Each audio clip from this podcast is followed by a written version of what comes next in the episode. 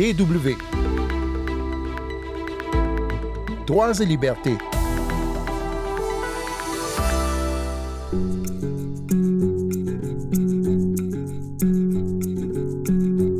Bienvenue dans cette dernière émission Droits et libertés de l'année 2022. Nous revenons cette semaine sur les travaux de la commission spéciale passé colonial qui a conclu plus de deux ans de travaux en Belgique.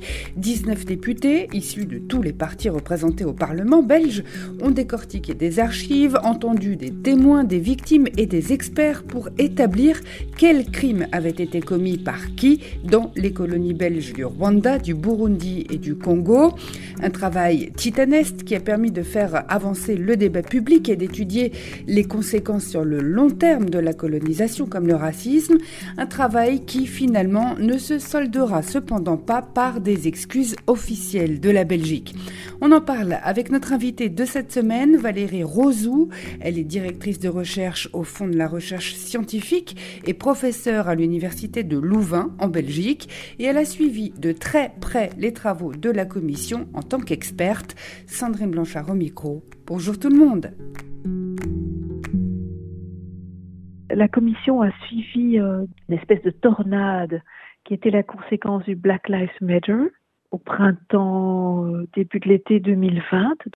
Et donc, suite à un mouvement d'indignation en Belgique comme dans le monde entier, mais aussi à des demandes de la part de la diaspora descendant du Congo, du Rwanda ou du Burundi ici en Belgique, a été mise en place cette euh, commission.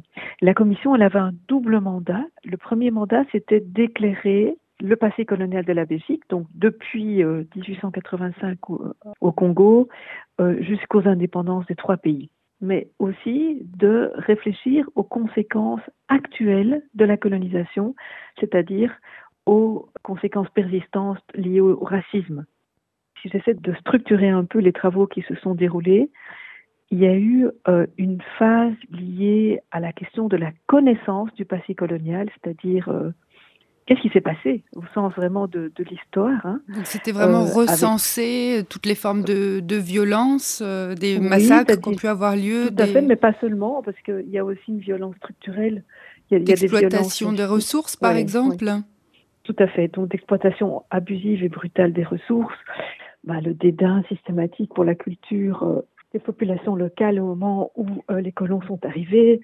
Donc bien au-delà des, des, des, phases de brutalisation extrême, en même temps, il y a eu toute une phase de reconnaissance, c'est-à-dire pas simplement savoir qu'il y a eu ça, ça et ça, mais le reconnaître officiellement au sein du Parlement. Cette phase-là a donné lieu à une phase de responsabilité où il s'agissait non seulement de dire de manière la plus précise possible ce qui s'était passé dans les trois pays, euh, mais, mais, aussi de se poser la question des responsabilités. Donc là, il y a eu des, une forme de, de, travail, euh, de réflexion systématique sur le rôle de l'État, le rôle de l'Église, le rôle de, de la, du roi et le rôle des entreprises. Et puis la dernière phase, qui est celle qui est la plus compliquée, c'est la phase des réparations les réparations, cette phase-là, c'est là que, que, tout semble euh, Euh, parce que donc on a lié, en tout cas dans le, dans le discours euh, public, cette idée euh, de, de, réparation à celle des excuses. Alors est-ce que vous pourriez nous dire d'abord pourquoi il a été si compliqué ou de, de l'avis d'une majorité de, de, parlementaires belges mmh, de mmh. présenter des excuses pour les crimes commis durant l'ère coloniale? Oui, tout à fait. Au sein de plusieurs partis politiques. La peur a été celle-ci, qui était que prononcer des excuses explicites allait entraîner euh, un risque de multiplication de procès pour dommages et intérêts. Et donc le risque de devoir réparer avec des compensations financières. Donc moi, euh, nous avons dit qu'il n'y avait pas sur le plan juridique de lien euh, qui allait de soi entre le fait de déclarer des excuses, et d'ailleurs lundi, le jour même où il y a eu un échec de la, de la, la négociation politique. Le même jour, le, vous l'avez sans doute vu, le Premier ministre euh, hollandais, euh, M. Rutte, a, mhm. a, présenté ses excuses sur la question de l'esclavage dans son pays. Qu'il y ait eu un, un accord politique ou, ou pas, on ne peut pas dire que ça n'a pas avancé. Donc, ouvrir les yeux sur la réalité du colonialisme, ça, ça personne ne peut faire que ça n'a pas eu lieu. Il y a eu un rapport d'experts initial de, de près de 700 pages euh, il y a eu euh, 150 personnes qui ont été euh, écoutés, donc de manière euh, sous, la forme de, comment on appelle des auditions ou des oui oui des auditions, c'est ça. Par exemple, des enfants métis, mais qui sont des adultes maintenant, hein, des personnes plus âgées maintenant, qui venaient expliquer, quoi, témoigner, euh, soit des experts, etc. Plus un voyage sur place euh, au Rwanda, Burundi, Congo, où là, de nouveau, une délégation a entendu plus ou moins 150 interlocuteurs ou orateurs, et enfin euh, un rapport final. Donc tout ça a eu lieu, c'est là. Est-ce que alors ce, travail va changer quand même quelque chose au sein de la société?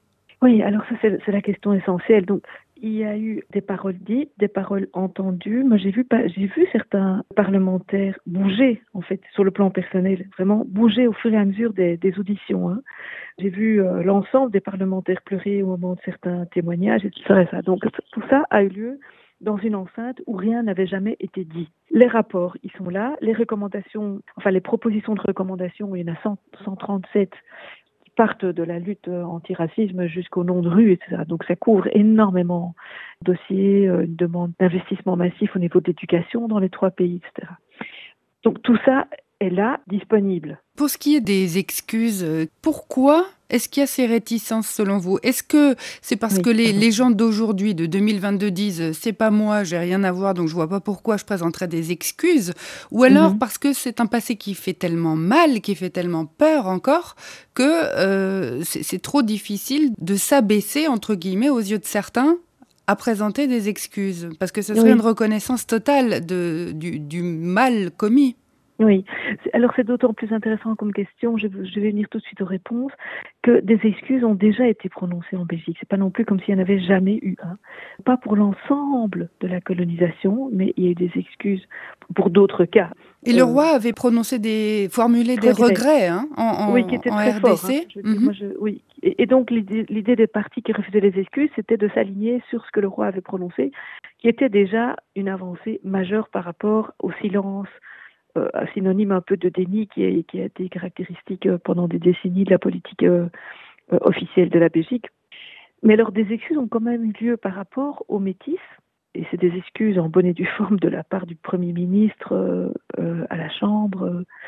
des excuses ont aussi été prononcées par rapport au Rwanda pour une partie de la colonisation, mais aussi pour le retrait des casques bleus pendant le génocide. Donc il y a eu des moments comme ça.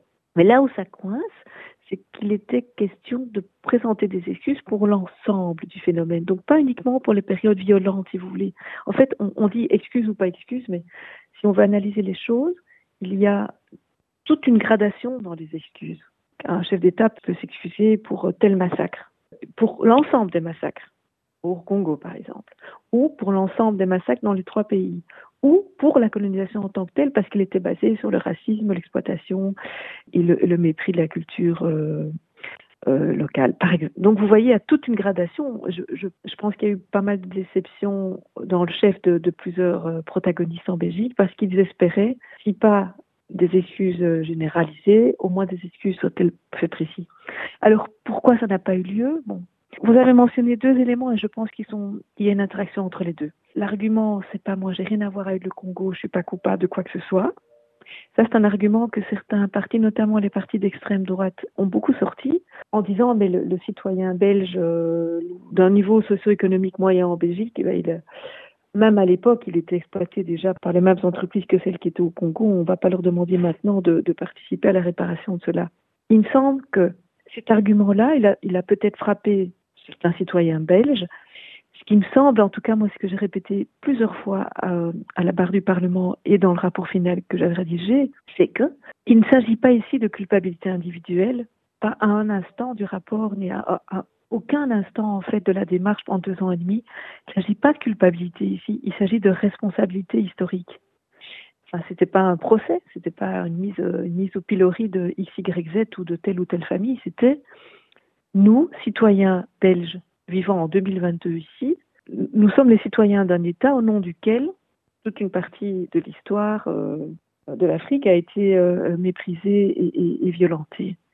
Et donc l'idée était, nous, nous portons une forme de responsabilité historique ou politique, si vous voulez, et ça pourrait signifier concrètement que nous revenons à des promesses du passé qui ont été faites pendant la colonisation et qui n'ont pas été tenues et notamment dans le champ de l'éducation, pas seulement, mais ça aurait du sens aujourd'hui de se dire, eh bien, si on essaie de les tenir, ces promesses.